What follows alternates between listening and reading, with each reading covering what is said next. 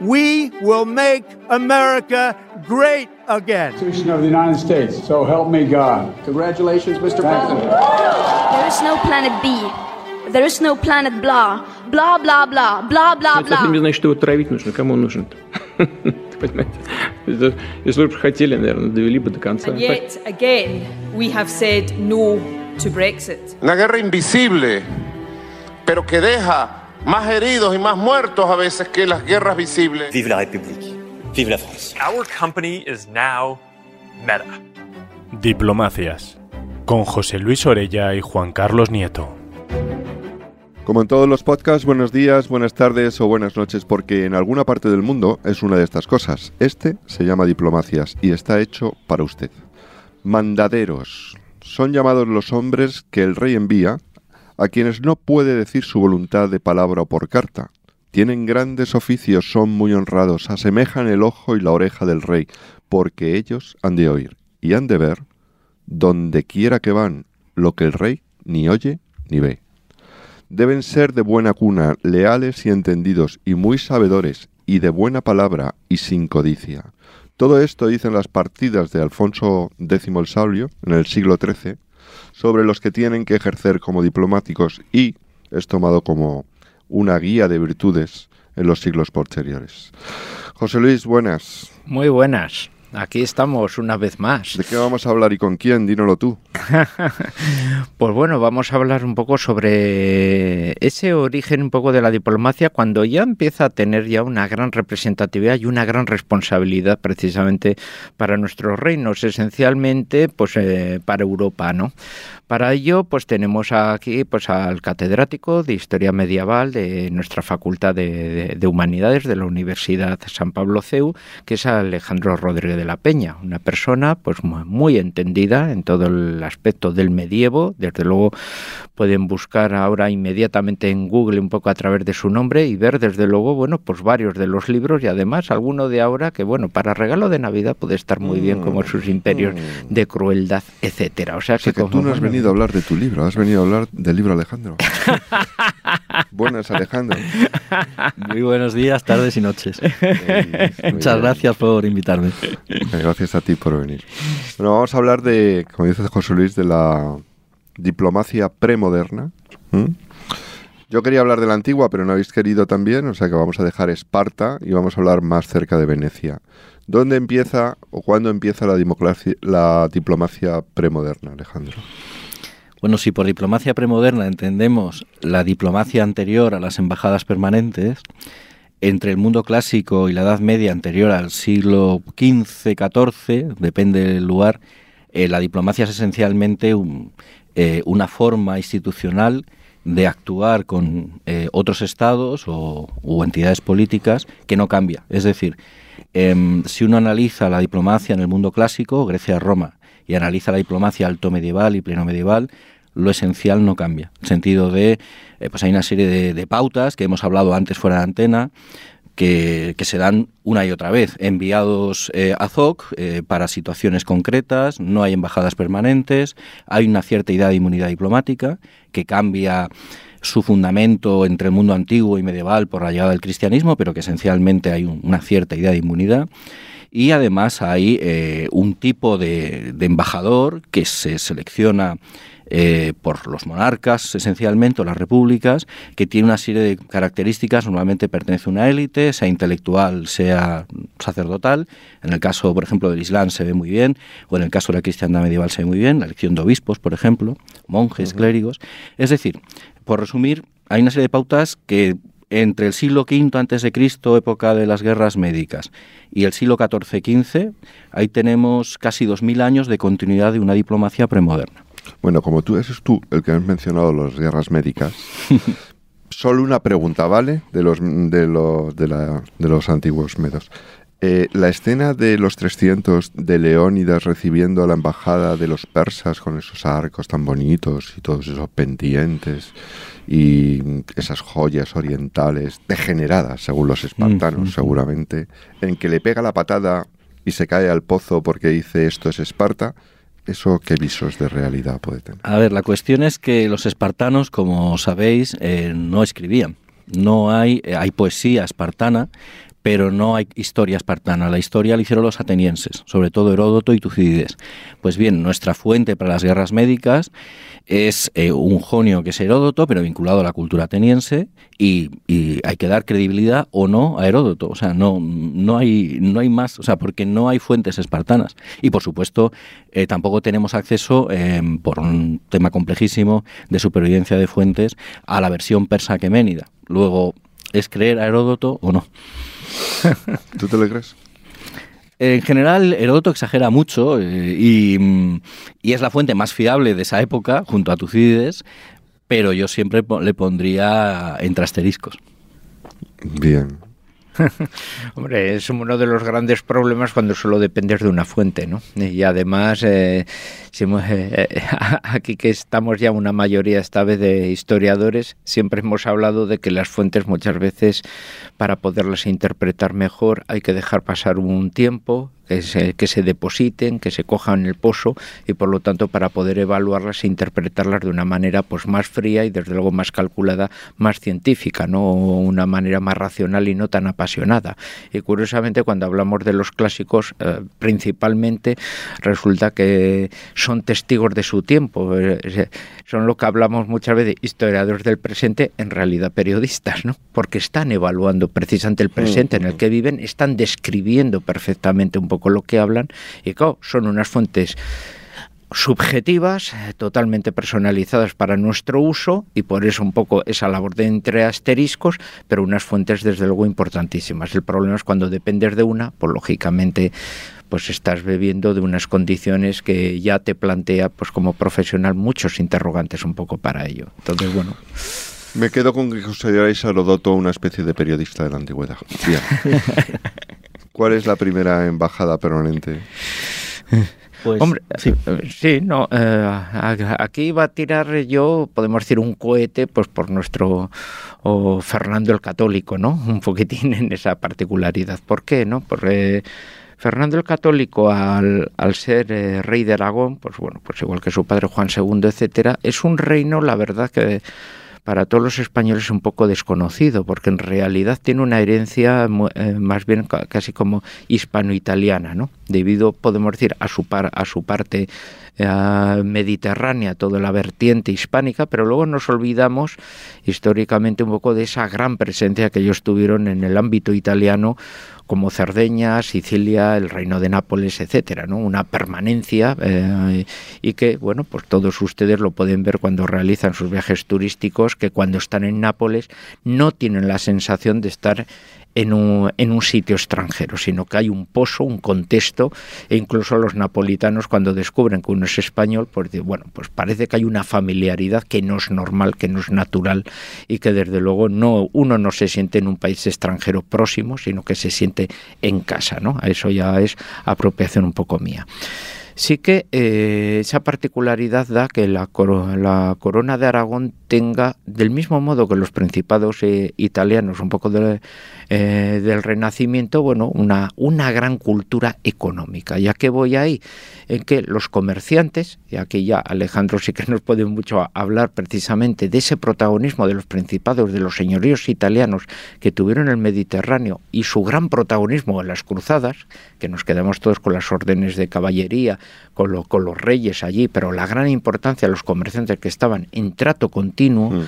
que conseguían, eso sí, una permanencia permanente en los barrios, unos derechos, unas zonas de inmunidad, y que esa presencia permanente, ese incluso servicio de inteligencia que van a hacer para sus propios señores, va a provocar y va a favorecer que incluso un Fernando el Católico piense, caramba, ¿no? ¿Y por qué no podríamos nosotros, incluso esa representatividad de los consulados, si nos vamos a Castilla, el consulado de Bilbao, el consulado de Burgos por la exportación lanera, que están permanentemente en los Países Bajos, con comerciantes, con sus leyes, con sus costumbres, o los, o los comerciantes alemanes de la Hansa en todo lo que es el ámbito del Báltico, porque eh, no eh, aprovechar esa estructura comercial que tienen para pasarla precisamente a la representatividad política. Y de ahí ya surgiría en ese ámbito ya las sedes permanentes en aquellos puntos de poder que eran necesarios para la monarquía española. sea, Alejandro, clérigos o comerciantes? Pues eso, estoy en debate, porque como ha dicho muy bien José ¿Cómo Luis... eran los embajadores? ¿Quién llevaba las relaciones Claro, exteriores? Claro, es que aquí está el tema. El, José Luis lo ha explicado muy bien. Eh, Por un lado, ya desde el siglo XIII hay esto que él ha explicado muy bien, que son redes de mercaderes, comerciantes, que por ejemplo en el caso de la con Aragón son los consolats de mar, repartidos por todo el Mediterráneo, donde eh, una figura esencialmente económica hace, como ha explicado José Luis, un servicio al rey, un servicio diplomático al rey las repúblicas italianas, sobre todo Venecia es la que más lo cuida, pero también Génova, Pisa, usili- utilizan también sus consulados, de una, for- una forma que la Corona de Castilla usa la red que centrada en Burgos, eh, se puede decir, eh, crea una especie de lazo permanente, sobre todo con Flandes e Inglaterra, por todo el comercio de la oveja merina. La Hansa, como también ha dicho, pues todos los consulados de la Hansa en Escandinavia, en Londres, realizan funciones diplomáticas. Pero claro, la pregunta es, eh, esto es el origen, como ha dicho él muy bien, de, la, de las redes de diplomacia permanente, las, re- las embajadas permanentes. Pero cuidado, no son eh, especialistas. ¿En qué sentido? En que son mercaderes que ejercen funciones diplomáticas. ¿Con, qué, con qué representación? La que les da el rey. O sea, en el sentido de el rey, como lo ha dicho, pues el rey los utiliza como diplomáticos y se sirve de esa permanencia para hacer una labor en relaciones exteriores, que es el origen de la diplomacia, sin duda. Eh, o sea, si uno tiene que buscar el origen de la diplomacia en el sentido laico, secular, de Estado, está donde lo ha apuntado José Luis en los mercaderes. Pero si uno busca el origen de la diplomacia, el especialista, y esto es discutible, cuidado, porque sobre esto hay un debate historiográfico, eh, so- historiadores apuntan una cosa y otros otra. Yo iría más a, la- a lo que es la sede apostólica, al papado. ¿En qué sentido? En que... Con la iglesia hemos topado. Con la iglesia hemos topado. ¿En qué sentido? En que el papado, que es la institución universal por excelencia junto al imperio de la Edad Media, tiene sus rey delegados, los legati, que inicialmente, como todos los embajadores medievales, son eh, legados a Zoc para una misión concreta, eh, realizan la misión, se vuelven y acaba su embajada. Pero a finales eh, del siglo XV, principios del XVI, aquí hay un debate sobre fechas, pongamos 1500 como fecha redonda, los papas empiezan a eh, crear nunciaturas permanentes donde el nuncio, ya no es un legado, el legado es alguien enviado a Zoc para una misión concreta que va y viene como los embajadores de la Edad Media. No, el nuncio tiene una embajada, una nunciatura. Pues bien, hay historiadores que creen, y vuelvo a decir que es discutible, otros apuntan más a las redes de mercaderes, que el primer embajador especialista es el nuncio del Papa ante la Serenísima República de Venecia que luego esa anunciatura permanente replicada en otras repúblicas italianas ante los reyes católicos, la anunciatura en España, la monarquía española, y luego la anunciatura en Viena ante el imperio. Por tanto, según otra visión de esto, a las redes de mercaderes habría que unir las redes de legados y nuncios del Papa, con la diferencia de que el nuncio sí que es un especialista, no tiene otra función que la diplomática. Y según estas teorías, las monarquías del XVI habrían imitado la red de nunciaturas, empezando por la República de Venecia, es la pionera en esto, y habrían creado el embajador permanente, que no es más que una imitación del nuncio. Ahora bien, vuelvo a insistir, es una posibilidad, es un tema abierto, es cuestión disputata, no hay historiadores de la diplomacia que insisten más en, la- en- los antecedentes de mercaderes, eh, todo lo que ha explicado antes José Luis, y otros que insisten más en las redes de, de nuncios. No, yo quería hacer solo una, una aclaración porque yo creo que soy más favorable a, tu opinión, pero por una particularidad. Yo creo que los, com- eh, la estructura de los comerciantes es la que ven que puede ser muy interesante para la permanente de la diplomacia, pero no el que lo puedan encabezar ellos por su condición social. Otra cuestión es que ellos eran muy necesarios para la, la apropiación de información. Y Luego- porque conocían las costumbres. Ahí está. Mm. Y entonces su información sí es fundamental, pero claro, necesitan alguien de un perfil, desde luego, y de una categoría que pueda, desde luego, ponerse para hablar en representación de un rey a otro rey.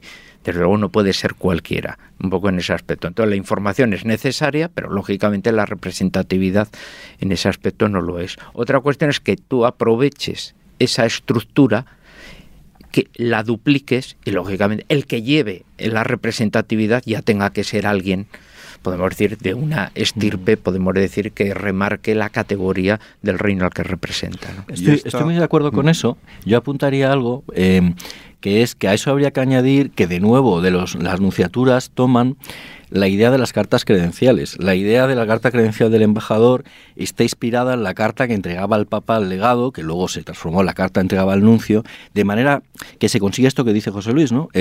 la idea de que el, receptor de la embajada vea que el que habla tiene una dignitas, una, una autoridad para hablar, ¿no?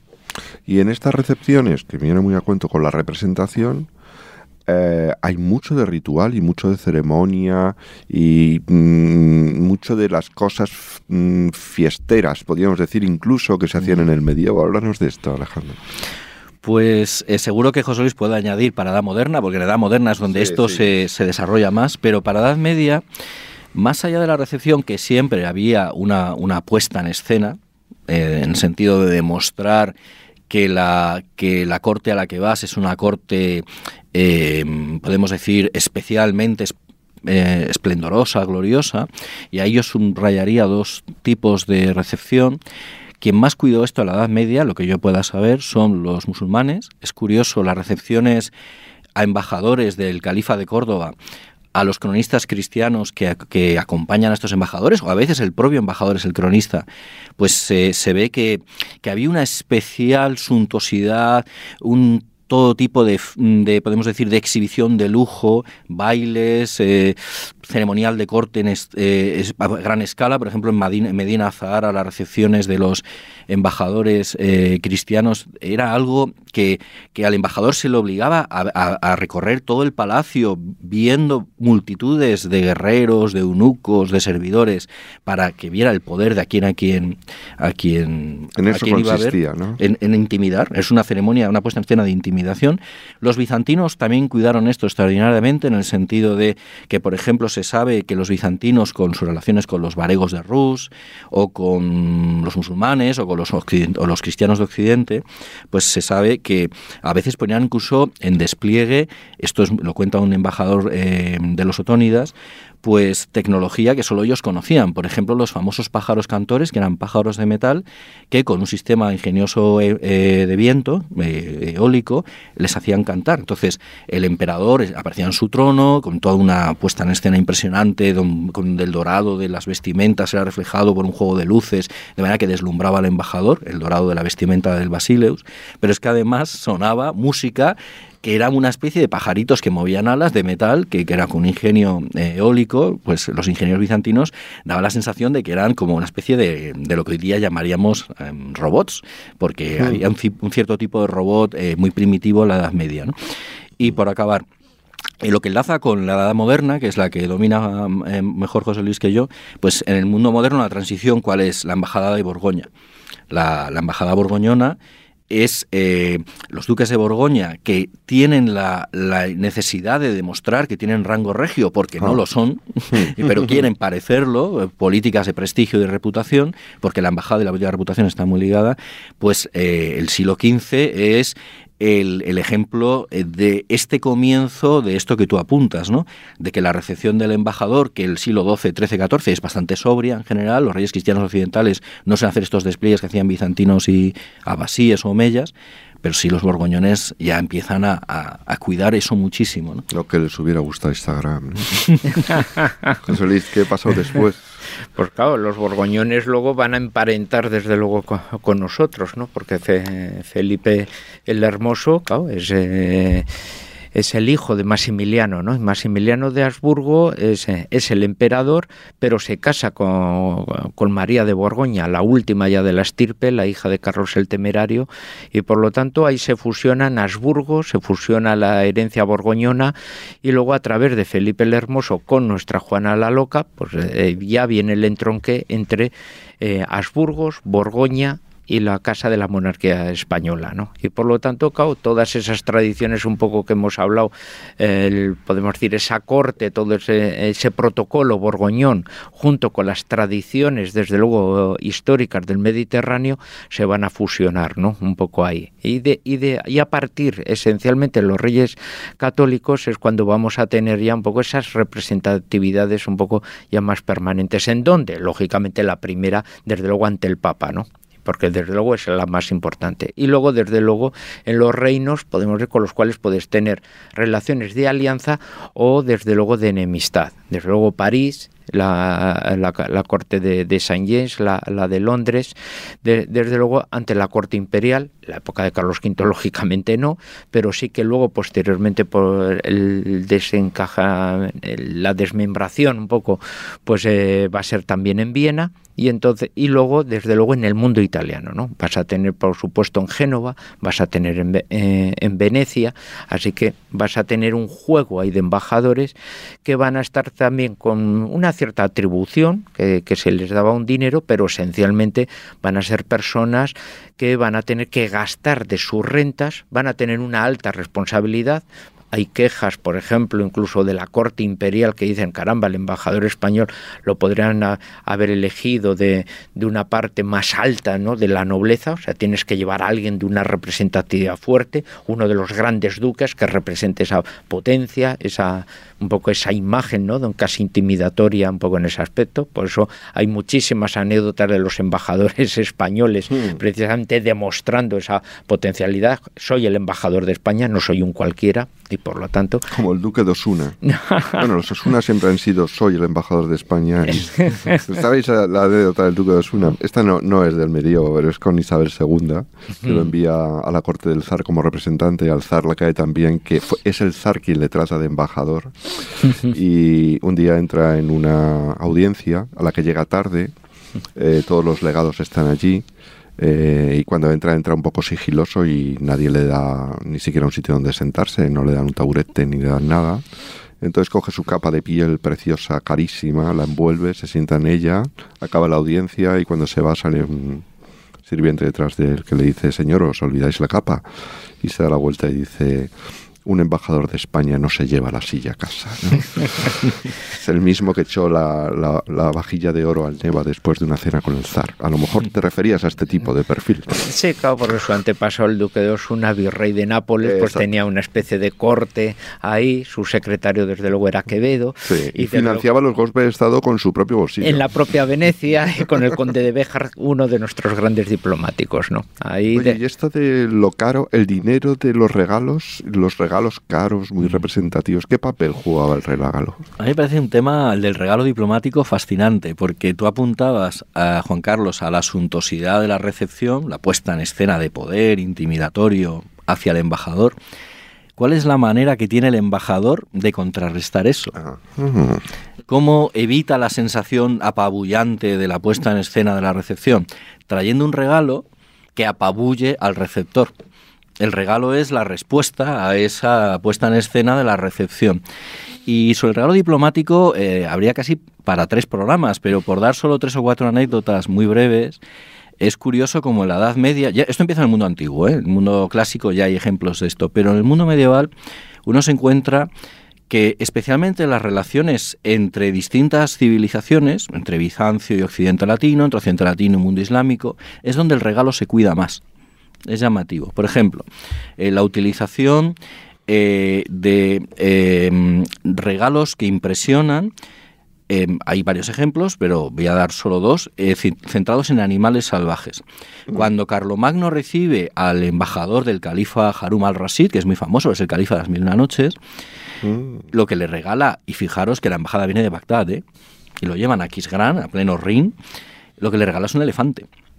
Un elefante que deja apabullados, no habían visto un elefante en su vida, claro, eh, deja apabullados a los francos y se sabe que ese elefante fue encadenado a la columna del palacio de Aquisgrán y murió la víspera de la muerte de Carlomagno.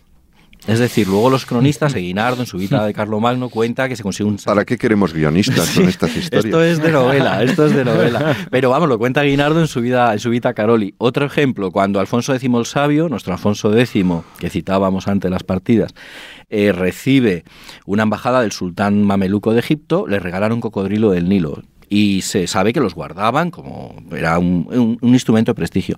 A mí me interesa más por mi investigación la sabiduría como regalo diplomático en dos, en dos aspectos, el libro o el sabio. Y doy dos ejemplos de esto. Por un lado, sabemos que mm, Otón el Grande eh, recibió una embajada del califa de Ramán III de Córdoba y a quien envía de Ramán III de Córdoba es un obispo eh, mozárabe, a Racemundo de Elvira, que era un sabio. Pues ¿qué le envía? Libros. ¿Y qué envía de vuelta cuando Atón? Libros. Hay intercambio de códices valiosos, de libros raros que no había en un sitio o en el otro. Otro ejemplo de esto es cuando el califa al-Mamun de Bagdad, el califa Abasí de Bagdad, eh, resulta que envía a Teófilo al emperador bizantino, un embajador que no es más que un monje bizantino que él ha capturado en un combate y que se ha dado cuenta que sabe más matemáticas ese monje que los sabios de la corte de Bagdad. ¿Y qué le pide este propio monje que le envía como embajador, el que ha capturado? Le dice, el califa os ofrece el intercambio de dos provincias enteras de la frontera entre el califato abasí y el imperio bizantino, a cambio de que le enviéis unos años a Bagdad a mi maestro, a Leonel Matemático, que era un monje bizantino, era el mayor matemático del siglo IX. Eh, por supuesto, el, emperador rechazó la oferta, pero es llamativo porque aquí la diplomacia e intercambio de ciencia están vinculados. Y acabo, último ejemplo también muy curioso. Dentro del regalo diplomático hay eh, eh, una historia deliciosa que en mi opinión es la primera fuente histórica donde sin ser un libro dedicado a la diplomacia, pero es el relato de un embajador, con todas sus vicisitudes, es el obispo lombardo Liutprando de Cremona, enviado por el emperador Otón el Grande a la corte bizantina para conseguir un matrimonio. Pues bien, eh, como típica embajada, que a lo que vas a conseguir una alianza dinástica. Pues bien, este embajador fue tratado de forma absolutamente despectiva por los bizantinos, alojado en sitios infames de Constantinopla, y se vengó en un libro que se llama La Antopodosis. La Antopodosis en griego significa, lo escribió en latín, pero lo, lo, lo tituló en griego, porque el libro significa donde las dan, las toman, que es una venganza escrita por escrita eh, que escribe este obispo a su vuelta poniendo a los bizantinos como unos miserables.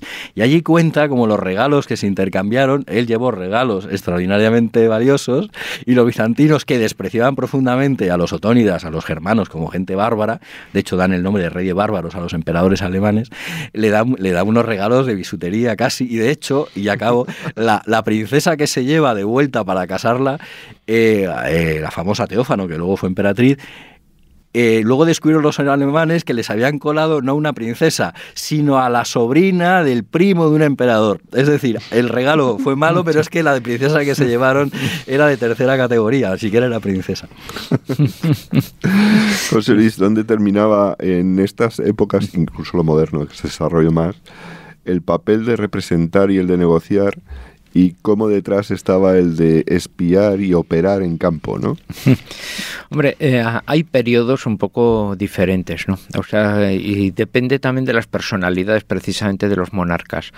O sea, si nos metemos en ese periodo, por ejemplo, moderno, en el periodo de Carlos V y desde luego de, de Felipe II, eh, la diplomacia tiene desde luego un gran papel, pero desde luego las personas que, eh, que representan a los monarcas no tienen como un gran protagonismo, porque todo lo tienen que comunicar con sus monarcas. Tienen los mensajes encriptados, los servicios de inteligencia ya empiezan a funcionar, desde luego que incluso los de ahora dirían, caramba, están a nuestro mismo nivel, e incluso para enviar los mensajes casi los tiene, si es un mensaje seguro que te interesa hacerlo llegar a través de tres, de cuatro mensajes, para por lo menos uno llegue, porque lógicamente por el camino había mucho bandolerismo que podría eliminar a eso e intentar a través de los matemáticos, desde luego, conseguir la clave y desde luego descifrar aquellos mensajes de los embajadores que enviaban. ¿Cuándo va a ser la época dorada? Principalmente la época de Felipe III, casi con Felipe IV. ¿Por qué?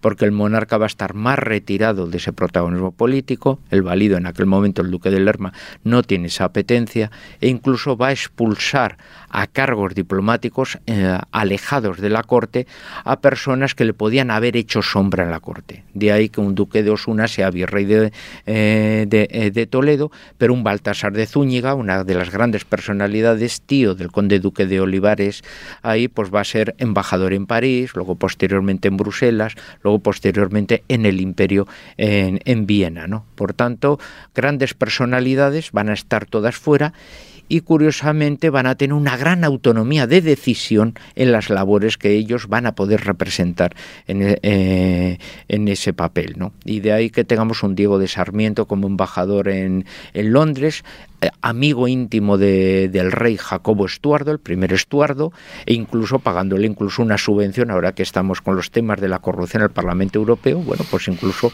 pagando al rey de Inglaterra para que sea neutral y amigo de España un poco en esos aspectos. O el conde de Oñate, que será luego sustituto de Baltasar de Zúñiga y uno de los grandes diplomáticos que se comportaba como verdaderamente como los embajadores estadounidenses hacen en la actualidad en cualquier país donde están, que son algo más que embajadores. Bueno, pues el embajador español en el imperio estaba allí e incluso en la guerra de los 30 años pagó a una horda de cosacos eh, de, Polonia para que liberasen la ciudad ante un ataque protestante que estaba a punto de entrar en la capital. ¿no? O sea que van a ser personas, desde luego, muy relevantes y que según el periodo, pues van a tener un, gran protagonismo si tenían autonomía para ello. Ojo. Al hilo de esto que dices, José Luis, eh, lo que yo pueda saber del tema, uno de los que has mencionado, Diego Sarmiento, conde de Gondomar, a mí me parece eh, un ejemplo único de cómo a un embajador con capacidad y talento se le da autonomía y hace maravillas. Tú has mencionado la amistad con el rey Jacobo, como ese, ese embajador de España, hay fuentes inglesas que dicen que era el hombre más influyente de la corte, casi eh, más que los propios ministros del rey ingleses. Es una figura eh, que hay quien dice que es el mejor embajador que ha tenido España nunca y desde luego está la conversación sobre quién ha hecho mejor eh, servicio al rey desde una embajada. Mm, José Luis. No, únicamente que teníamos como una especie como de ministerio. En ese mm. gobierno polisinodial tenemos el Consejo de Estado, que era el que nombraba a los embajadores y por lo tanto funcionaba una especie como de ministerio de relaciones internacionales donde el monarca con sus secretarios y antiguos componentes de esos servicios diplomáticos tenían, podemos decir, ese consejo en el cual nombraban a la persona más idónea para ejercer la representación de España ante la corte que fuese. Junto con los espías, ¿sabéis? El, el, título que tenía el espía mayor del reino con Felipe III. Yo es que quiero tener una tarjeta de eso. Superintendente General de las Inteligencias Secretas. Era el título oficial. de verdad. ¿Para qué quiere ser uno secretario general de la ONU si puede ser Superintendente General de las Inteligencias Secretas? Hay grandes errores eh, en, la, en la diplomacia premoderna. Errores que tuvieran consecuencias Em, a mí el que más importante, grave y que todavía dura las consecuencias que se me viene a la cabeza es cuando el legado pontificio eh, cardenal Humberto de Silva Cándida es enviado a Constantinopla, un legado, no uno permanente, es un legado en el siglo XI, estamos en 1053, y es enviado por el Papa a intentar arreglar el problema que llevaba siglos de jurisdicción con el patriarca de Constantinopla. Pues este legado, Humberto Silva Cándida, que era un hombre de, un mal pronto, eh, tiene una discusión con el patriarca y el basileus bizantino y antes de tomar el barco de regreso a Roma, a reportar ante el Papa, toma una decisión sin consultar a nadie, que es en el altar de Santa Sofía dejar una bula de excomunión de regalo de despedida. El cisma de Oriente, la separación dramática entre ortodoxos y católicos, que ya hace de ello casi mil años, que digo mil años, no, más de mil años, es consecuencia de ese ataque de, ira de este, de este legado. Así que creo que como error diplomático está en el top ten. Hasta podría ser el único y pesaría bastante, sí. Y, y para, para terminar, ¿qué queda de la diplomacia premoderna en la diplomacia actual? Bueno, yo creo que ahí ya tendríamos que ir un poco a la formación incluso de los propios diplomáticos, ¿no? O sea, los diplomáticos eh, españoles, por ejemplo, pues tienen una fama desde luego de su caballerosidad, un poco de esa hidalguía y desde luego una representatividad que les da no solo ya del país, sino incluso la manera en que tienen nuestros embajadores de hablar del jefe del Estado, ¿no? que muchas veces recuerda casi un lenguaje arcano y antiguo que desde luego no está en boga y desde luego rompe perfectamente con la imagen desde luego de los diplomáticos de otras naciones que muchas veces proceden de la clase política. ¿no?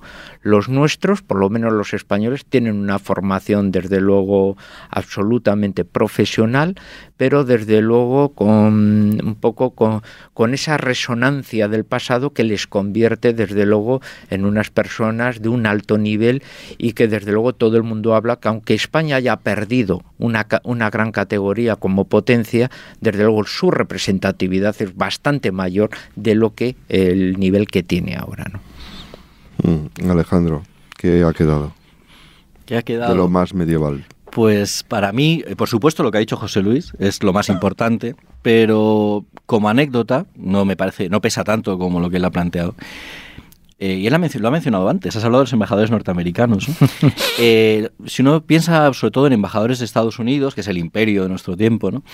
esta idea que viene de la antigua Roma y que la Edad Media se da y que se da en la España imperial también, de enviar personajes de los, eh, de los, podemos decir, de los más selectos en el sentido, en el caso de Estados Unidos, donantes al Partido Republicano al Demócrata, que son multimillonarios y se compran una embajada. De hecho, es así. Eh, buena parte de los últimos embajadores en Madrid son de este perfil, ¿no? Entonces, es un personaje que se espera que deslumbre, pero no porque represente solo a Estados Unidos, sino porque es un, millonario muy significativo en su país de origen, que además ha donado en, para la campaña presidencial esperando este tipo de premio. Pues este tipo de embajador norteamericano, que es casi un embajador proconsular, a mí me recuerda mucho estas figuras eh, de... Este no es un diplomático de carrera, este es un señor que es un factotum en su país de origen y que le apetece ser embajador y, que no solo trae la representatividad diplomática, sino se representa también a sí mismo de algún modo. Pues eh, creo que los oyentes han aprendido mucho, yo desde luego he aprendido un montón. Alejandro, muchísimas gracias, gracias por acompañarnos hoy. José Luis, compañero y codirector de Diplomacias. Y gracias también a Catherine Arzola, que ha estado todo el tiempo en la mesa de sonido. Nos vemos en el siguiente Diplomacias. Diplomacias es un podcast de la Universidad CEU San Pablo para el debate, con la colaboración de la Academia de la Diplomacia.